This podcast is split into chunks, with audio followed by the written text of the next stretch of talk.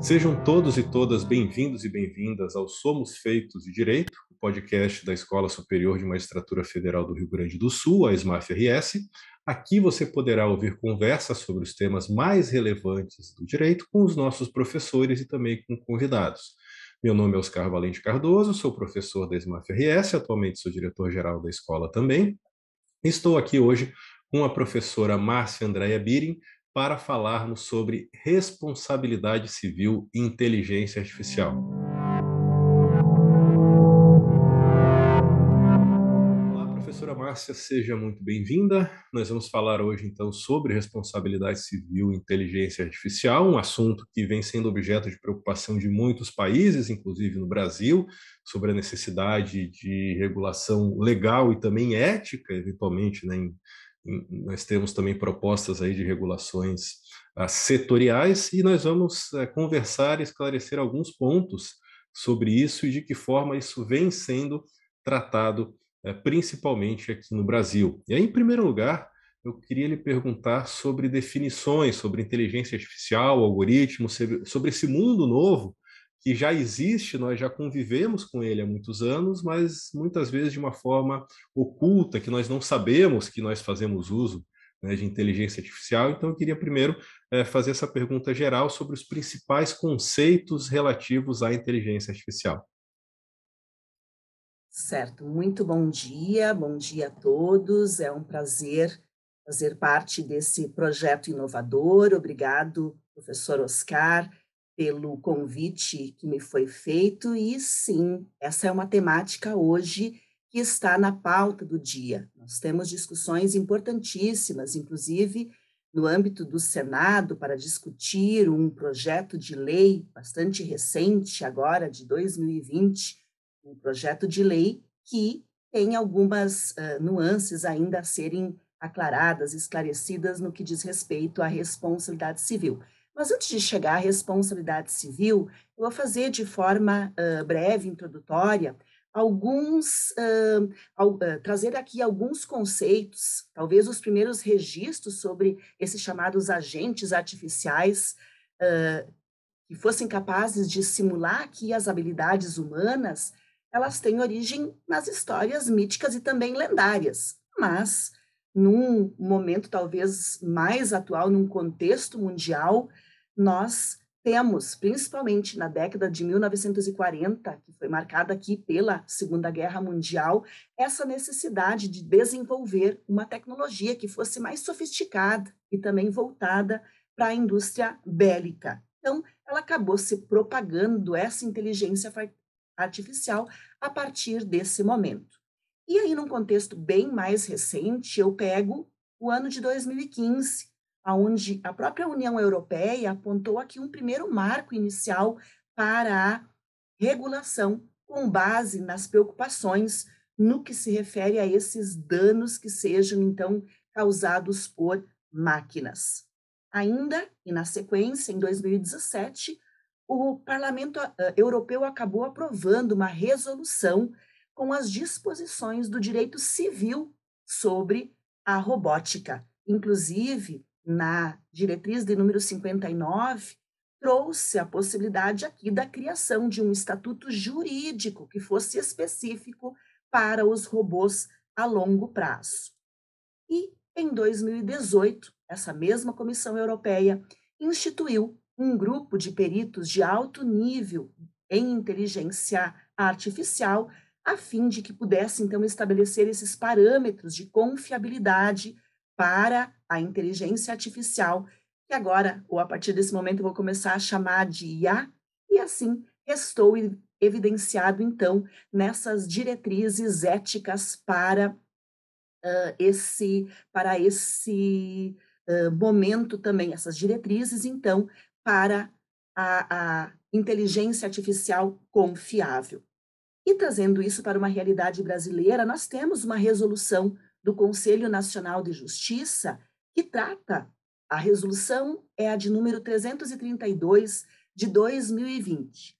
Essa resolução do CNJ, ela trata da ética, da transparência e da governança na produção e no uso da inteligência no Poder Judiciário. E aproveito uma nota que fiz aqui, aborda os principais pontos, como, por exemplo, aspectos gerais, respeito aos direitos fundamentais, não discriminação, publicidade e transparência, governança e qualidade, segurança, controle do usuário, pesquisa e desenvolvimento e implantação de serviços de inteligência artificial e ainda a prestação de contas e responsabilização. Assim, eu chego até, também ainda no âmbito nacional, ao chamado Projeto de Lei número 2120, ou seja, número 21 de 2020, que pretende estabelecer, então, esses princípios, esses direitos e também deveres, além dos instrumentos para o uso da IA no Brasil, né, com as diretrizes para estados, municípios, entre outros, que ainda está em discussão. Assim, eu fecho essa parte inicial do aspecto da evolução uh, legislativa, do que nós temos, para dizer que nós temos em âmbito nacional não uma lei, mas nós temos esse projeto de lei. E nós temos, e ainda mais recente, é justamente a proposta de resolução do Parlamento Europeu, que contém recomendações muito importantes à comissão sobre um regime a ser adotado de responsabilidade civil aplicável à inteligência artificial no âmbito da Europa. E lá nós temos definições importantes. É esse essa resolução do parlamento de 2020, recomendando inclusive regras diferentes, regras diferenciadas em matéria de responsabilidade para diferentes riscos que eu comento daqui a pouquinho também. E quero chamar atenção só para dois conceitos. E por que isso? Porque nem mesmo a definição de inteligência artificial ela é pacífica. Por quê? Porque, inclusive, no Brasil, por exemplo, na consulta pública aberta no início de 2020 pelo Ministério da Ciência e da Tecnologia, se informou que a estruturação dessa estratégia da IA no país ela adotaria as diretrizes da OCDE. A OCDE, que aqui é a Organização para a Cooperação e Desenvolvimento Econômico, que é essa organização internacional que tem esta vocação uh, para as políticas de âmbito global, geral, para melhorar, então, o bem-estar aqui, tanto social quanto também econômico, das pessoas. E considera aqui, eh, recomendou a OCDE uma, uma definição própria para a inteligência artificial. Então, uh, ainda não é pacífica essa definição, mas eu pego uma que é justamente essa que eu estava comentando, da resolução do Parlamento Europeu, que eu acho que é aqui melhor, a parte de todas as definições de inúmeros doutrinadores, que eu não vou adentrar aqui nesse momento, eu fico com esta que eu considero a mais adequada. Então, segundo esse regulamento, uh, faço uma leitura: Sistema de Inteligência Artificial, um sistema baseado em software ou integrado em dispositivos uh, físicos e que apresenta um comportamento que simula a inteligência, nomeadamente recolhendo e tratando dados, analisando e interpretando seu ambiente e tomando medidas com um determinado nível de, de autonomia para atingir os objetivos específicos. Então, essa, na minha uh, impressão, é uma das uh, melhores definições que nós temos. É, essa é uma questão muito interessante, até porque o próprio conceito é criticável, né? Se realmente há uma inteligência artificial, a dificuldade que nós temos, inclusive, de definir o que é inteligência humana, né? hoje voltou a ser usado IA, eu acho que a gente tem que usar, não, não, não, não se preocupar muito com, a, a, definição, mas sim com as aplicações e as consequências jurídicas, no nosso caso, do uso da IA. Né? Tanto que nos últimos anos, nesse último inverno aí que nós tivemos a inteligência artificial, se usava hum, apenas o termo aprendizado de máquina, né? o machine learning, porque houve uma, uma, um, um, preconceito, inclusive, com pesquisas e a utilização de inteligência artificial. Né? E, e, algo interessante né, de, de se tentar entender e definir o que é a inteligência artificial e, por exemplo, o que é automação ou, auto, automatização de tarefas é o teste de Turing.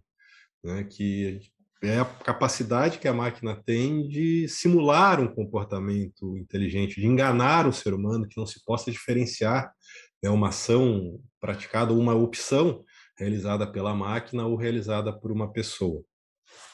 E fazendo ligação com isso, quais seriam a, as principais aplicações de inteligência artificial, porque é algo que já nos traz um grande desafio, semelhante ou talvez até maior do que nós tivemos com a regulação da proteção de dados no Brasil, que é a de aprovação de uma lei única, genérica, que consiga regular essas aplicações de IA em áreas totalmente diversas, né? setor público, setor privado, empresas ou não, com objetivo de lucro ou não, com uso da IA como atividade meio ou atividade fim. Dentro disso, quais são as principais aplicações de inteligência artificial de, que nós temos hoje e que seriam objeto dessa, dessa regulação e eventualmente trariam consequências também para a responsabilidade civil? Perfeito, professor. Quando a gente acaba falando uh, uh, dos conceitos, eles, na verdade, eles são importantes porque eles nos trazem um, um norte, né? A gente tem inúmeros clássicos falando, teóricos falando sobre diferentes conceitos, porque as áreas são muito distintas também. Porque aqui nós estamos num contexto de diferentes disciplinas, de diferentes áreas do conhecimento.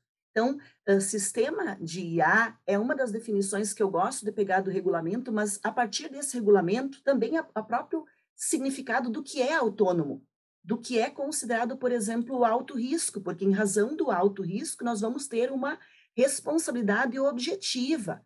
Se for de baixo risco, nós vamos ter uma responsabilidade subjetiva. Estou pegando aqui como um grande norte esse regulamento da União Europeia a própria definição de operador, a própria uh, definição que eles trazem de pessoa lesada, de prejuízo, de danos, entre outros.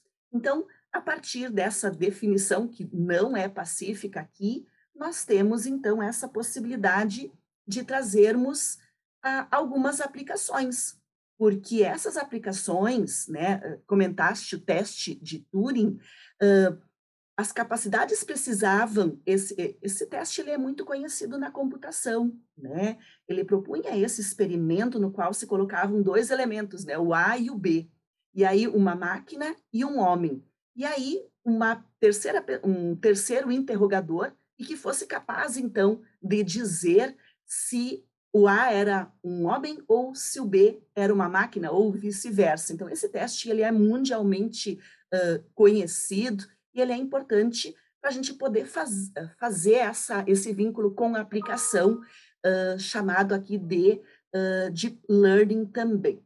Ou seja, quando nós falamos uh, Deep Learning, é um outro significado, uma outra, uma outra fala importante. Ou seja, significa aprendizado profundo, e ele se refere aqui a um método de aprendizado da inteligência artificial que usa uma rede aqui neural, artificial profunda e que permite à máquina uma semelhança, né, que seja cognitiva com o próprio cérebro humano.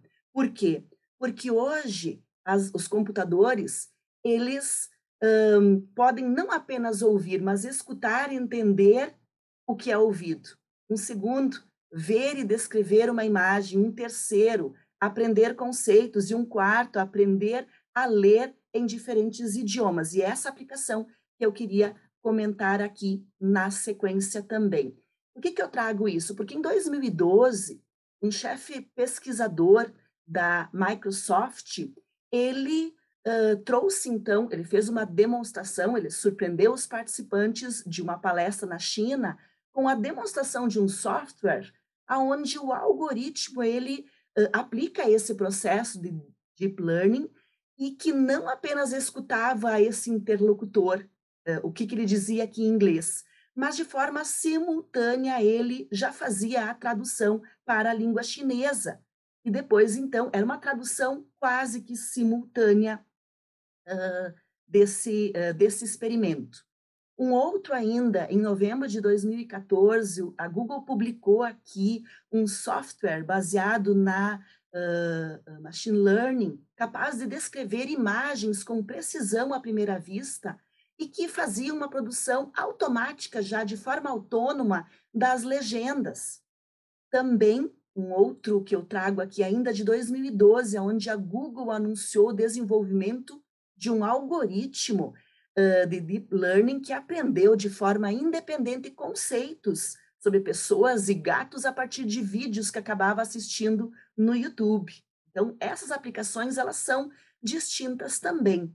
Uh, entre tantas outras, eu pego uma ainda para fechar esse ponto, aonde essa aprendizagem profunda ela foi utilizada para ler uh, o chinês em nível de falante nativo. Então, esse algoritmo ele foi desenvolvido por pesquisadores baseados, uh, baseados não, que estavam na Suíça e que sequer falavam ou entendiam chinês. Então, tudo por meio desses algoritmos também. Creio que, uh, e até só para dizer da aplicabilidade, aí sim eu fecho esse ponto. Uh, hoje, os, é tão importante a gente fazer essa menção da IA, como ela está ajudando, por exemplo, motoristas de táxi, né, que buscam passageiros com menor tempo de espera. a IA do Google já pode detectar câncer com melhor precisão do que muitos patologistas que sejam mais experientes. A própria tecnologia dos carros autônomos, essa é uma discussão bastante importante, talvez não dê tempo nesse momento para a gente adentrar, uh, porque nós ainda não temos tantos carros autônomos no país, mas alguns acidentes já ocorreram em outros países.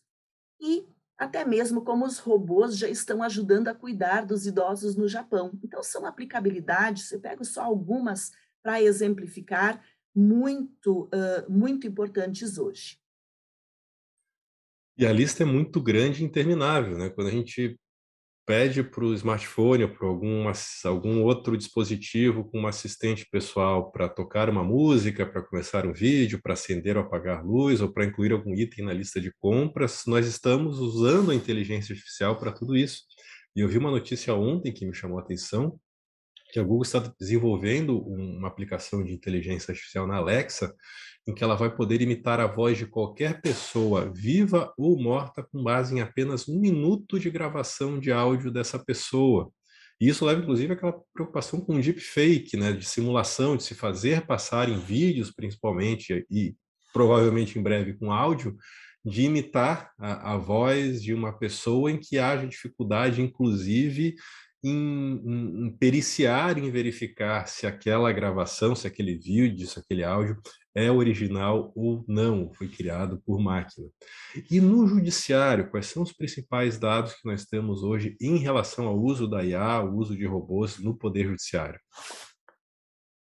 Perfeito, com certeza. Essas notícias, elas são cada vez mais frequentes. Eu também acabei passando essa semana os olhos nas últimas notícias e, com certeza, a gente acaba se assustando um pouquinho, não só porque a gente consegue fazer uma, uma relação até eh, vinculados aos, aos 20 filmes que tratam sobre inteligência artificial, pelo menos 20, nem vou citá-los aqui, mas uh, para ver que não é algo que nós temos uh, uh, que não são, são, são novas realidades, né? São novas realidades seja em relação uh, ao, ao, transporte autônomo que eu aca uh, acabei comentando agora, em relação a, a med, uh, ao aspecto dos robôs que fazem hoje na medicina tantas cirurgias de precisão, né, os robôs médicos que acabam implantando chips, também a parte que diz respeito, né, o próprio campo militar, robôs soldados, no âmbito financeiro, a parte do investimento em mercado de ações, mercado de câmbio, no próprio ambiente virtual, né, os provedores de aplicação e das redes sociais, as, as novas aqui plataformas de busca e também principalmente de compartilhamento de dados e vinculando isso ao campo do direito, aos operadores do direito, a área dos contratos, dos tributos, é muito, muito grande. Então, eu queria fazer a menção, pelo menos, a alguns projetos importantes no âmbito do Poder Judiciário, uh, sem me adentrar tanto nas suas principais funções, mas serve aqui como um roteiro de importante pesquisa. Uh, o primeiro, talvez, o mais importante, o, o projeto Victor, uh, que faz uma referência internacional em razão do pioneirismo aqui do tribunal, do STF, e que tem essas quatro principais funções: conversão de imagens em textos no processo digital eletrônico, separação das peças processuais, classificação dessas peças mais utilizadas na atividade do STF e a própria identificação dos grandes temas de repercussão geral e de maior incidência. Então, o robô Vitor, o projeto Vitor, ele pela sua, pelo seu pioneirismo, ele merece aqui o destaque também. E só uma última referência, ele leva justamente esse nome em homenagem ao ex-ministro Vitor Nunes Leal, que atuou então na corte entre 1960 até 1969. Também uh, Sócrates no STJ, que cuida das demandas repetitivas, que faz referências legislativas, que faz uma listagem de casos semelhantes e a própria, e aí já vai a observação, sugestão de decisão. Depois, eu ainda pegaria aqui uh, outros dados, uh, uh, dados em relação, eu, eu ia falar de dados estatísticos, mas vou pular um pouquinho essa parte. Eu vou ainda falar da esfera federal, no próprio Tribunal de Contas da União, Alice, Sofia e Mônica, né? Alice com análise das licitações e editais, Sofia com o sistema de orientação sobre fatos e indícios para o auditor, Mônica com o monitoramento integrado para controle de aquisições.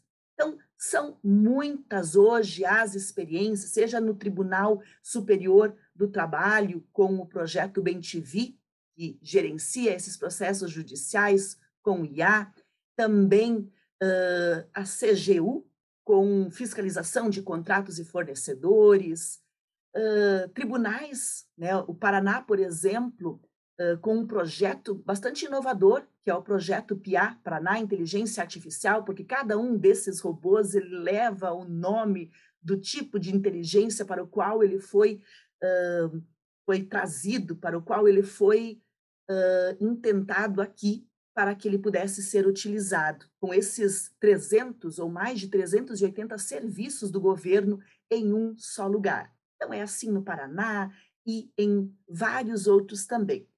Uh, não vou conseguir falar de todos, mas hoje já eram 80 projetos importantes, mas hoje 80 projetos que já estão consolidados e em funcionamento, mas há outros 20, então são já mais de 100 projetos hoje. É, é importante também para quem quiser se aprofundar mais nesse assunto, no relatório de pesquisa, que é chamado Tecnologia Aplicada à Gestão dos Conflitos no âmbito do Poder Judiciário, que é elaborado pelo CIAPJ da Fundação Getúlio Vargas, que é o Centro de Inovação, Administração e Pesquisa do Judiciário, que eles elaboraram um, um, relatório no final de 2020, listando os projetos que estavam sendo não só já prontos, mas em desenvolvimento no judiciário sobre o uso da IA. E agora, em abril de 2022, eles publicaram uma segunda fase né, desse, desse relatório, já com uma atualização. E sobre essas dificuldades que existem na, na regulação, né, de, inclusive de carros autônomos, eu, eu, eu, sempre lembro do, do Michael Sandel, um famoso livro e curso Justiça, o que é fazer a coisa certa, em que ele conta, não lembro se é no, no começo do, do livro, ou se mas é no, nos capítulos iniciais que ele fala do dilema do bonde, né, em que um condutor de um bonde tem que decidir um desvio se ele vai para um lado em que há uma pessoa e se vai para o outro lado onde há cinco pessoas é quando o bonde está desgovernado e ele sabe que não vai conseguir frear e corre o risco de atropelar uma ou cinco pessoas. Esse dilema hoje é o dilema da inteligência artificial nos carros autônomos. O que fazer? Proteger os passageiros do carro ou eventualmente colidir e atropelar pessoas para proteger a vida dos passageiros? Isso é uma dificuldade ética, inclusive, até na programação né, do, do, carro, em que algumas montadoras europeias, principalmente, já divulgaram que vão privilegiar os passageiros, isso leva uma controvérsia, né? Alguns projetos até estão um pouco mais lentos por causa disso, essa dificuldade de fazer essas escolhas na programação do carro, e aí isso leva ao nosso último ponto, que é a questão principal do podcast hoje, que é a responsabilidade civil é, por atos praticados pela inteligência artificial. O que nós temos hoje de legislação, projetos de lei, se nós podemos resolver isso com base em alguns dispositivos de leis ou códigos já existentes, e principalmente, eu acho que é importante como a União Europeia está discutindo esse tema também. Perfeito. Quando a gente fala, eu sou uma estudiosa da responsabilidade civil desde o ano de 1996, porque desde, desde a graduação, mestrado, doutorado, pós-doutorado, eu venho estudando, claro, com diferentes né, encaminhamentos, ora para o âmbito civil, né, ora para o âmbito da responsabilidade do Estado, que eu fiz no mestrado, depois uh, no pós-doutorado já vinculando numa outra área que é a responsabilidade na seara ambiental. E agora, nesse momento, o estudo, de novo, usando, nós não temos, há aqui a ausência da lei brasileira sobre inteligência artificial. Nós não temos uma lei brasileira. Mas, da mesma forma como nós temos algumas orientações, eu vou trazer três, uh, três pelo menos, indicações de que nós não precisamos inserir no projeto de lei 2120, né, desse texto aprovado na Câmara e que agora está em discussão no Senado. Aliás, fica aqui uma dica também importante dessa, uh, dessa discussão que aconteceu na Comissão de Juristas da IA, né, que é um painel, o painel 10 sobre regimes de responsabilidade civil, aonde vários importantes civilistas Vou citar alguns para fazer a referência. Anderson Schreiber, uh, Kathleen Munholand, Nelson Roosevelt, Gisela Sampaio, Felipe Medon, entre tantos outros, fizeram as suas falas, as suas contribuições, e todos eles, de alguma forma, disseram que o projeto de lei ele não deve regular, ou seja, de jeito nenhum regular a responsabilidade civil porque são aspectos distintos, são muitos. É, é, passar a uma especificação de várias hipóteses. Então, isso faz com que todos eles concordem em que nós não precisamos ter isto fixado nesta lei, neste projeto, porque nós já temos, por exemplo, nós temos, uh, em âmbito nacional, o próprio Código de Defesa do Consumidor, traz a menção ao fornecedor, então o fornecedor, ele já traz aqui é, esse respaldo importante. Mas nós temos mais, nós temos o Código Civil Brasileiro de 2002, aonde no artigo 927, no seu parágrafo único, nós temos uma cláusula geral de responsabilidade objetiva baseada no risco. E nós estamos vivendo numa era de riscos, num momento de risco. Aqui eu poderia fazer uma fala vinculado aqui um, à, à sociedade de riscos que nós temos hoje, ou na qual nós nos encontramos, desses riscos incertos, riscos futuros, que é justamente o caso da IA hoje. Então, a partir dessa cláusula geral, nós temos já como resolver estes conflitos, vinculados aqui ao próprio Código de Defesa do Consumidor. E a grande discussão, até é uma discussão que uh, vai se estender ainda muito, mas já deixo também o registro. No projeto de lei, a responsabilidade é subjetiva. Não podemos usar a responsabilidade subjetiva hoje, ou apenas a responsabilidade subjetiva, e sim a objetiva. E é isso que vem respaldado na, uh, na menção que eu fiz sobre essa sobre, além da cláusula geral né, da, da responsabilidade civil, esses, uh, essa recomendação da, da resolução do Parlamento Europa, uh, Europeu, então. E o, o, Parlamento Europeu ainda traz, mas é o, a resolução de 2017, porque eu ainda queria fazer uma menção sobre os seguros obrigatórios e os fundos de compensação. Então, essa, para mim, também é uma possível saída. Claro que nós teríamos que ter algumas regulações né, sobre esses seguros obrigatórios, sobre esses fundos, sobre as próprias uh, cláusulas de risco, sobre a responsabilidade integral, se ela uh, sendo, em sendo objetiva, sobre a própria em sendo subjetiva, e aí aquela, aquele aspecto que a resolução deles em 2020 trouxe, dizendo risco forte, risco fraco. Então, essa regulação, ela é importante, mas com certeza não será neste ano que nós vamos ter, a partir dessa proposta da resolução, regras diferentes em matéria de responsabilidade para riscos diferentes. Então, alto risco, responsabilidade objetiva, que é o que acredito que se possa aplicar muito bem aqui no Brasil também. Teria muito mais a dizer, mas uh, fico aqui à disposição para algum questionamento ainda. Esse é um tema extremamente interessante, a gente poderia passar horas aqui falando sobre ele e não acabaria de falar sobre tudo que nós consideramos importantes. Então, uh, infelizmente, nós estamos chegando ao fim. Eu agradeço novamente a professora Márcia André Birin pela participação nesse episódio. Obrigada, professor. Uh, claro, nós poderíamos falar sobre inúmeros aspectos, seja do nexo uh, causal, excludentes, entre tantos outros, que vai ficar para um próximo episódio, então. Muito obrigada. Muito obrigado a quem nos ouviu, nos acompanhou aqui até o fim. Sigam as redes sociais da Smart RS e esperamos vocês no próximo episódio. Até mais.